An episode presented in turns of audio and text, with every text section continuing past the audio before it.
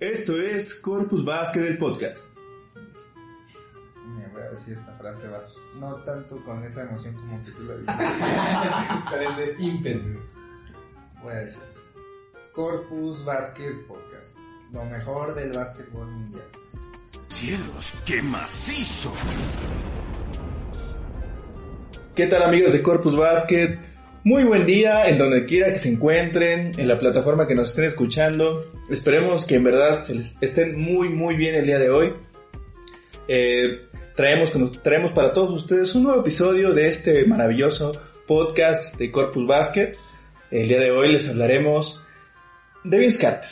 Que Vince Carter ha pasado ya a ser un exjugador, ya ha pasado al retiro, pero siento que no se le ha dado la relevancia que, que debería de tener en los medios. Pasó como que en una sombra, ¿no, Eric? ¿Cómo estás, Eric? Bien, bueno, muchas gracias por escuchar este nuevo episodio del podcast de Corpus Basket. Como bien dice Elías, el tema de hoy va a ser Vince Carter, tratar un poco respecto de su carrera, su trayectoria en la NBA y hablar un poquito del documental que, que se hizo en, en honor a él, de Carter Effect que pues aprovechando que pues, todos estamos en, cuarentena, creo que es, buen material que, que podemos consultar para pues no olvidarnos del básquetbol y pues justo ahora que se acaba de anunciar oficialmente su retiro, pues regresar un poquito a, a, él. Sí, rememorarlo, porque creo que Vince Carter ha sido parte de la cultura del baloncesto y ha dejado su marca, si bien no ha sido un hombre de campeonato, no ha sido un hombre que haya lucido por sus estadísticas despampanantes, sí ha lucido por sus clavadas, por sus grandes partidos y por ser un ícono en una ciudad, Toronto. ¿No, Eric? Sí, sin duda.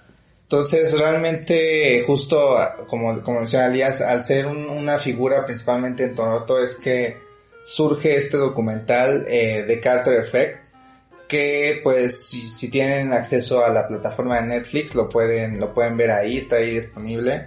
Es un documental que produjo el rapero Drake, que también es oriundo justo de Canadá. Y realmente, pues este documental lo, lo que hace es dar pues una, una retrospectiva a la carrera de Vince Carter y mucho enfocada en el impacto que tuvo particularmente en la ciudad de Toronto. Exactamente, entonces creo que es una buena invitación para muchos de los que se quedaron con ganas de más baloncesto después de The Last Dance.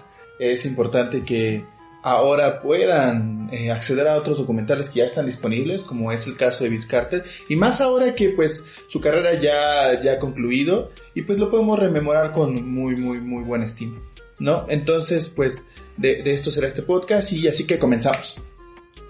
Bien, pues realmente creo que... 3, 2, 1, okay. Creo que podemos comenzar hablando un poco del, del documental que pues como mencionábamos realmente trata mucho de la carrera de Vince Carter enfocada a sus años en Toronto. Y pues comienza eh, desde el momento en el que él, llega a la ciudad un poquito haciendo eh, alusión a sus años en la Universidad de North Carolina. Y de ahí pues haciendo más mención en su impacto en los Toronto Raptors, recordando que pues, era una franquicia que venía de, haberse pues, originado en la NBA en el 93 justamente, y posteriormente cómo es que pues, la Vince Carter al ser un icono de, del básquetbol en Toronto se convirtió también un icono eh, para la ciudad en general y para futuras generaciones de, de basquetbolistas que surgieron de, de ahí. Sí, de hecho, pues el básquetbol en, Canadá no es como el deporte más jugado. El deporte predominante en Canadá es el hockey. Entonces llegó la NBA con, con bastantes aspiraciones o bastantes creencias, ¿no? Incluso en, en, este documental se entrevista al excomisionado David Stern y David Stern decía, oye, pues yo creo que a lo mejor no les gusta la NBA, pero pueden llegar a enamorarse. Él como un poco pensando en esa visión, teniendo esa visión de que la NBA podría ser un gran mercado en, Canadá y así lo fue. Entonces, eh, Bill Carter llega a drafteado en 1998 como quinta selección en intercambio con los Warriors. Eh, de hecho, uno de sus compañeros fue también drafteado eh, en, esa mismo, en esa misma posición. En la, posición 4, él fue drafteado en la posición 5. y fue cambiado con los Warriors. ¿Recuerdas el nombre de su compañero? Sí, fue justo Antoine Jamison, que él fue seleccionado originalmente para el equipo de Toronto, posteriormente cambiado a los Warriors y pues justamente creo que fue el movimiento correcto, ya ahora podemos decir, de Toronto, porque prácticamente antes de Vince Carter la franquicia pues no era muy relevante ni en la misma ciudad, ¿no? Hablando del aforo que tenía el equipo y tampoco en la NBA llegaron a conseguir algo pues significativo, ¿no? O sea, eh, temporadas ganadoras, apariciones en playoffs, hasta que llegó Vince Carter y que pues, justamente puso a Toronto en el mapa. Sí, de hecho, pues el documental, si ustedes pueden acceder a la plataforma, eh, es The Carter Effect y sin duda fue pues el hombre que, que partió pues en la ciudad, el hombre que vino a deslumbrarnos a todos con sus clavadas, que empezó a innovar en, los partidos pues diversas formas de, de, llegar a encestar el balón que no se había intentado antes, que tal vez Dr. J en algún momento pues lo, lo logró.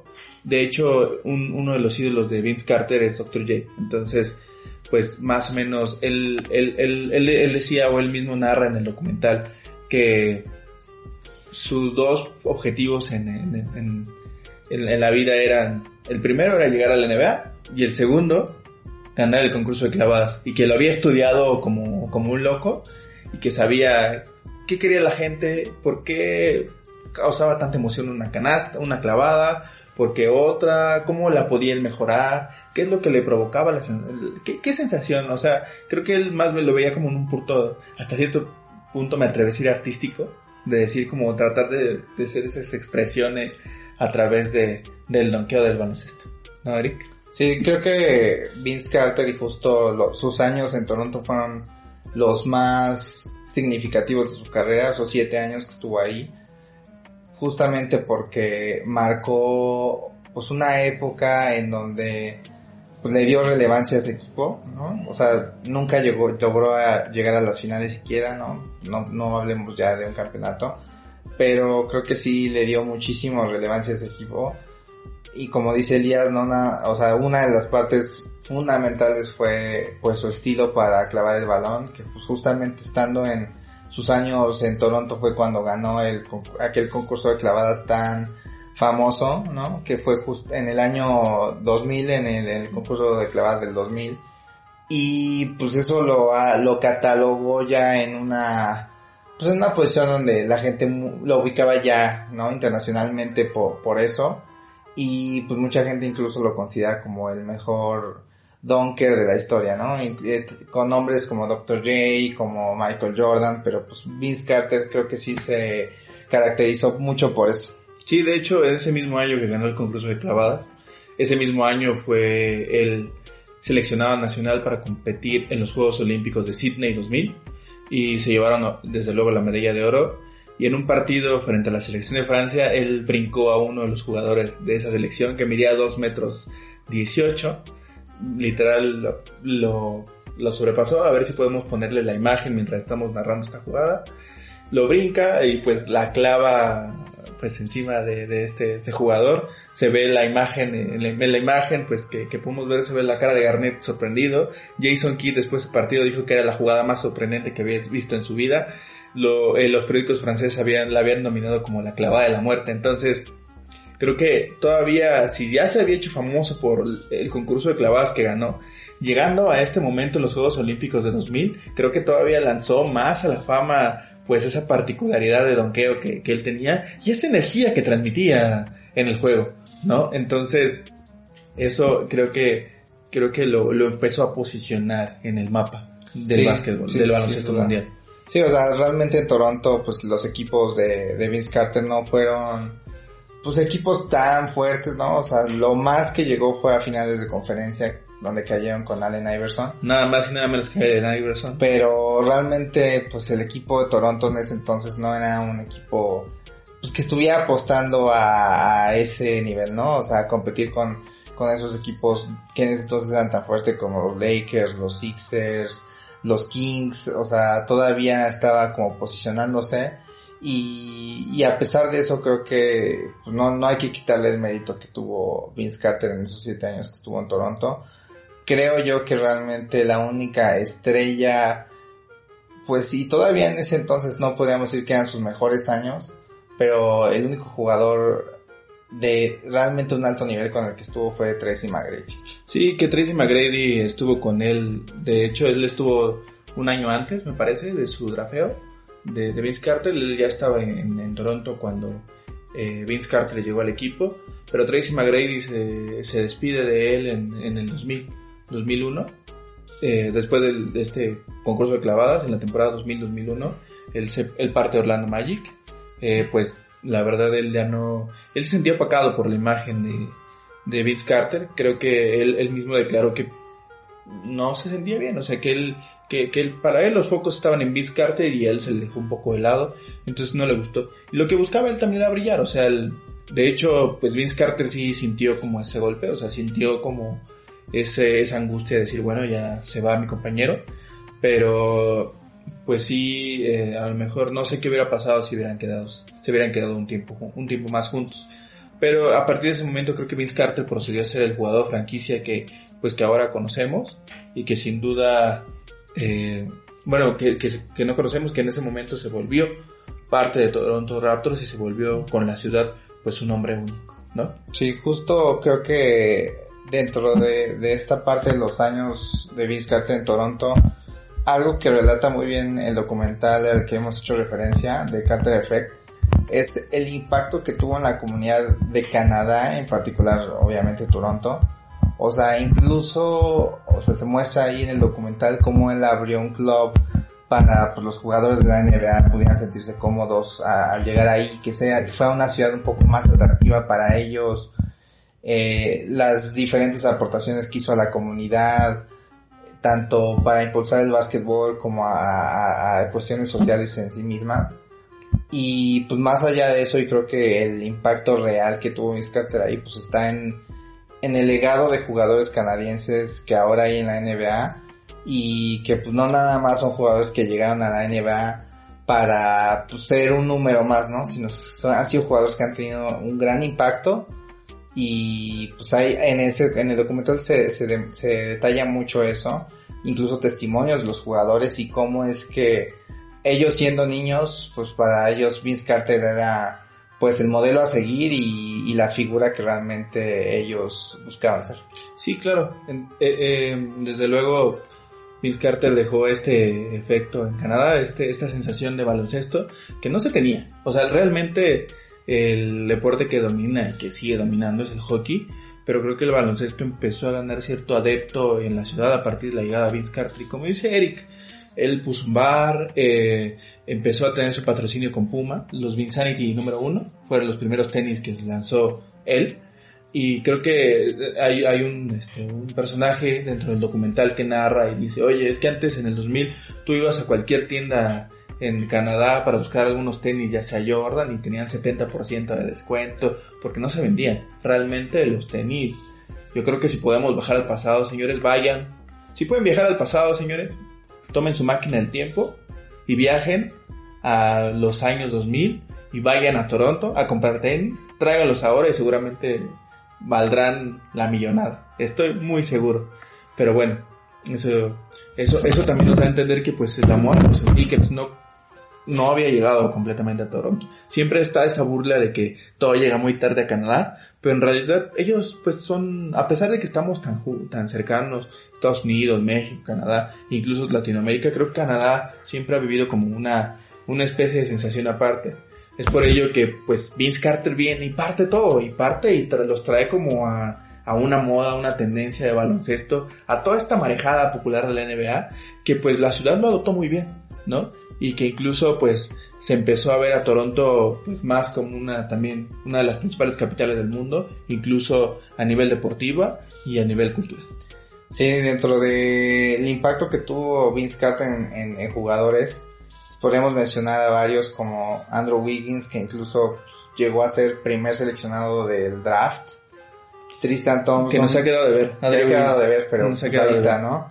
Tristan Thompson que pues ya es campeón de la NBA con los, con los Cavaliers. Y que tiene un contratazo todavía. Y que tiene un contrato muy muy grande con el equipo y que pues no nada más fue campeón por haber estado ahí, sino realmente un jugador importante. Eh, Corey Joseph, Corey Joseph, también. Campeón con los Spurs y, y, no sé si con Toronto, pero sí fue campeón con los Spurs. No, con Toronto no, no fue, campeón, pero con los Spurs. Fue campeón de los Spurs y de hecho los que pudieron estar en el eh, en, en 2015 en el preolímpico en México lo pudimos ver aquí este, representando a su selección. También a Kelly Olynyk estuvo Lo que sí es que Corey Joseph sí fue el primer jugador nacido en Canadá en jugar para los Raptors. Claro. O sea, él sí fue, eso es, pues, digamos, para él un orgullo, ¿no? Sí, digamos que él, él ha sido el único jugador que, que ha logrado este, este hecho, a pesar de ya su campeonato con, con, eh, con los Spurs. Sí, pero como dices también Kelly Olynyk, un jugador que pues empezó en los Celtics, ahorita estando en el Heat, pero pues que es un jugador de rol importante para los equipos en los que ha estado. Entonces justo creo que es, ese tipo de, de efecto que tuvo, ¿no? Que justo es el que hace eh, alusión el, el documental y que pues hoy en día es más palpable, ¿no? Con todos estos jugadores con los que ya tenemos más, más alcance y pues que les dio esa oportunidad, ¿no? Al, o sea, digamos que esa oportunidad se las dio él porque él impulsó de alguna manera el deporte en Canadá. El mismo Greg Oden, que fue número, selección número uno del draft antes que Kevin Durant. Kevin Durant. Ah, que, que, fue el gran error de Portland, el segundo gran error de Portland, pero al final de cuentas está ahí, ¿no? Él es jugador canadiense, primera selección de draft, y Canadá nuevamente saliendo al aire. ¿Y por qué? Porque muchos de estos niños que ahora drafeados de la NBA dicen o mencionan el documental, incluso el jugador Nick Stauskas, que pues ahorita está perdido en el abismo, pero muchos dicen, es que yo veía a Vince Carter y pues me llamaba la atención cómo jugaba, yo quería ser Vince Carter, ¿no? Entonces, yo creo que ellos fueron gran parte y de, de, de, esta camada que creció con Vince Carter, entonces pues no, no son cosas menos. Sí, no, y creo que el documental toca mucho la parte enfocada a Canadá, pero pues la carrera de Vince Carter creo que va más allá de eso, ¿no? O sea, definitivamente son sus mejores años, los más icónicos, pero pues podríamos decir que fue un poco un trotamundos ya después, ¿no? Jugó muchos equipos más.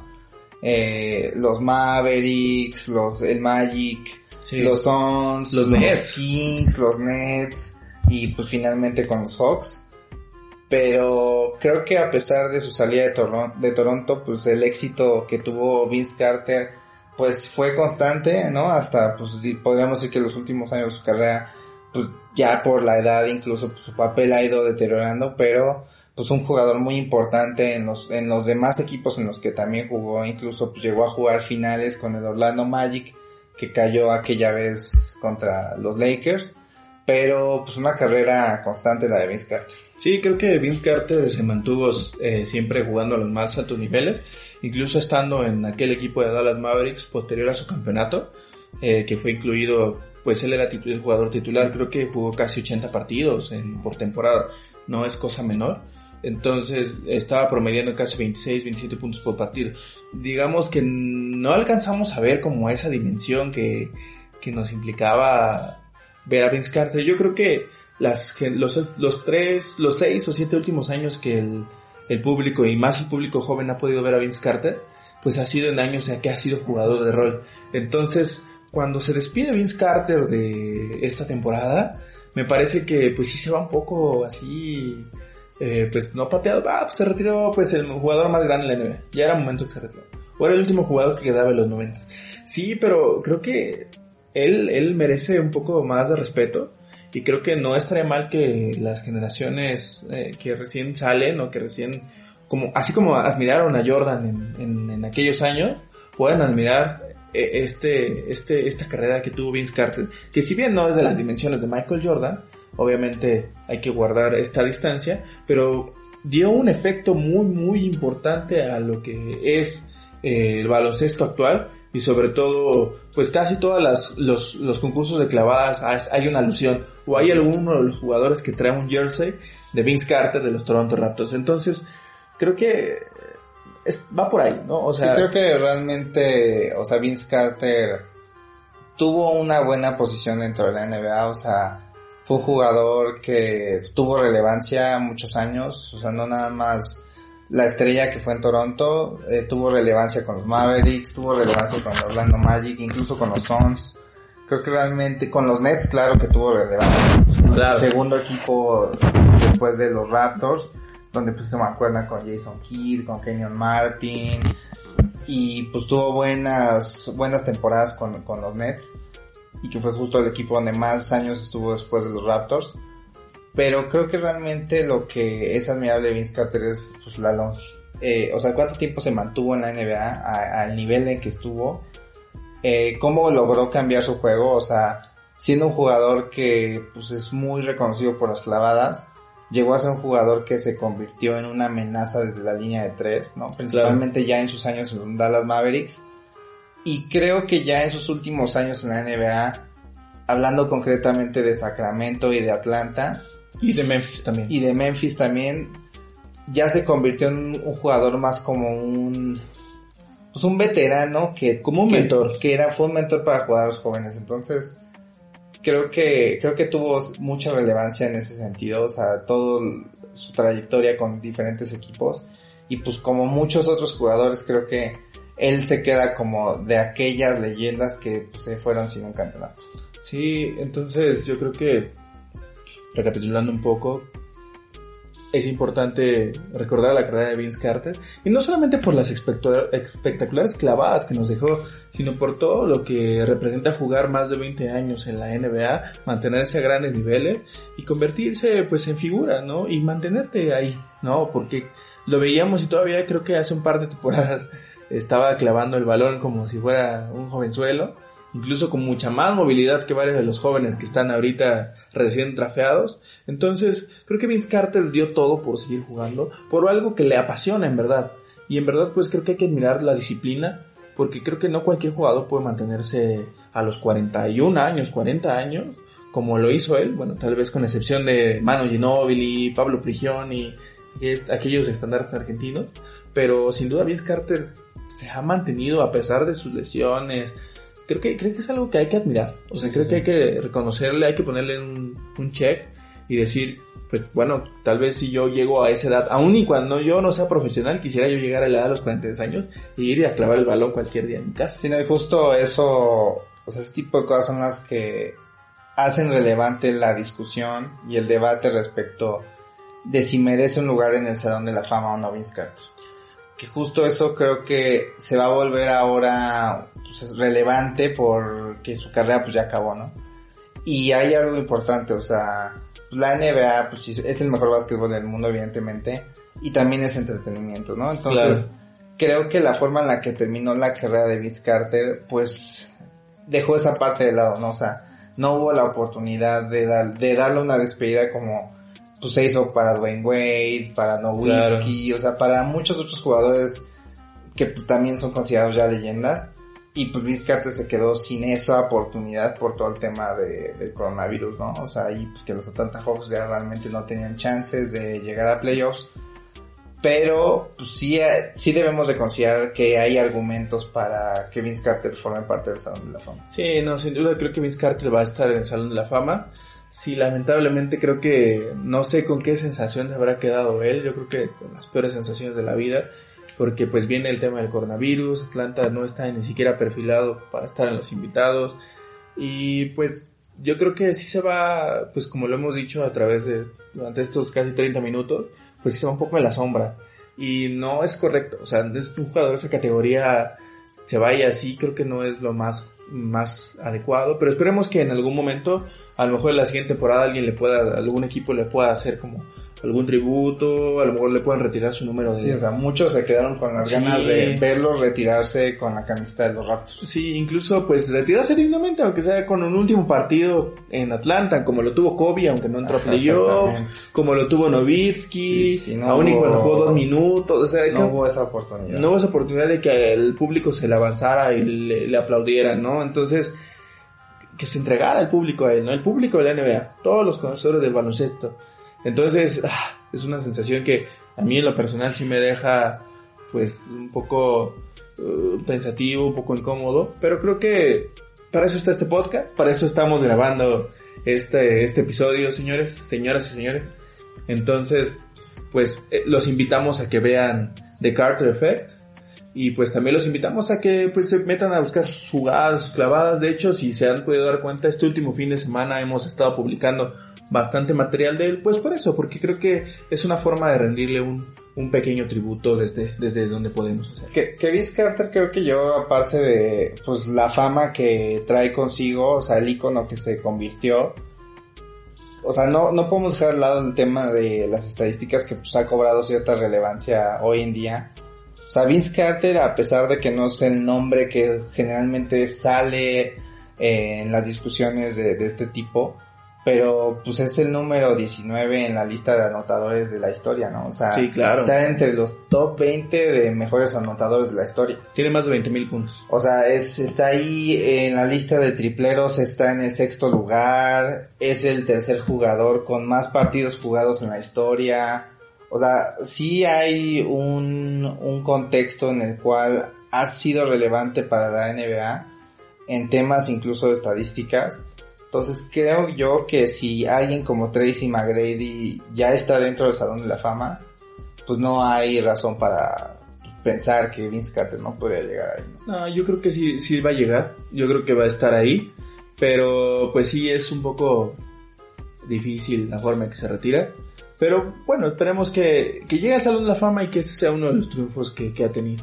¿No? Que, que, que logre tener ya en este, en este último paso de su carrera tal vez deportiva.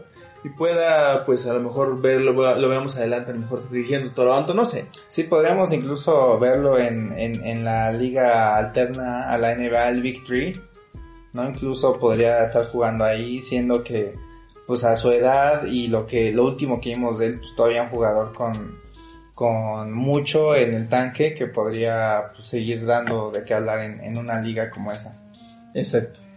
Y pues bueno amigos, creo que, creo que esta sería toda nuestra perspectiva acerca de Vince Carter. Eh, los invitamos, los exhortamos, los queremos que vayan a buscar a Vince Carter, queremos que vayan a buscar sus videos, todas y absolutamente todas sus clavadas. Sí, vamos, vamos a dejarle varios links por ahí. Sobre todo porque pues, las personas que son más recientes a esto, pues a lo mejor no están tan allegadas a, a lo que él fue, porque pues ya se quedaron con la última parte. Pero pues un jugador sumamente entretenido de ver y que aportó pues definitivamente mucho, mucho de que hablar a la NBA. Y fue la inspiración para todo un país, para todo, un, para todo Canadá y para toda esta generación que, que tuvimos oportunidad de ver en, lo- en el Preolímpico de 2015 aquí en México.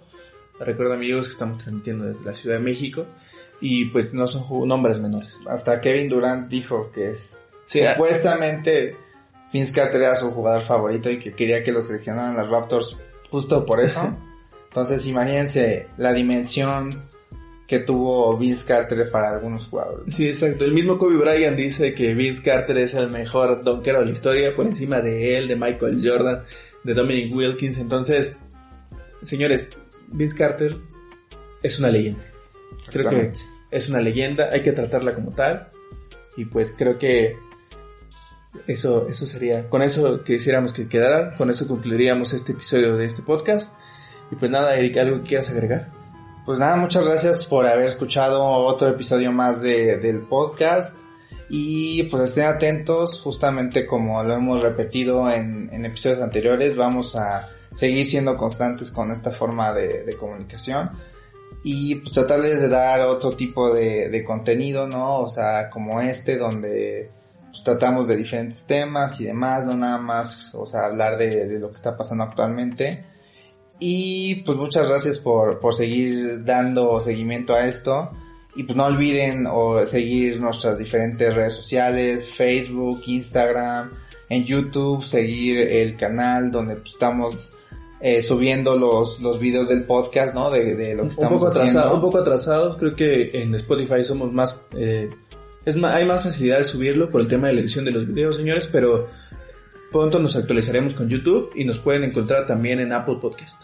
Entonces siga, síganos en, en todas esas vías y pues muchas gracias a todos. Sí, muchas gracias y un saludo especial a nuestro amigo Moy, a nuestro amigo Toño, a Alejandro, a Diego, a todos los que nos han hecho favor de, de escucharnos, a Paco, a Dani, eh, a Juan, nuestro productor en jefe.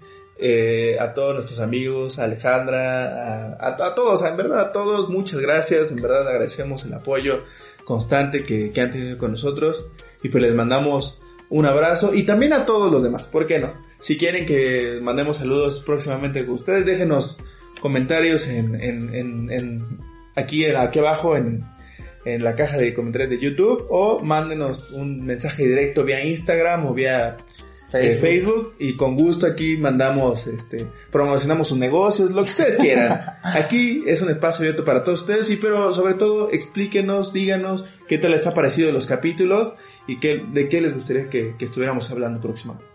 Y pues, sin más que añadir, muchas gracias. Hasta luego, señores.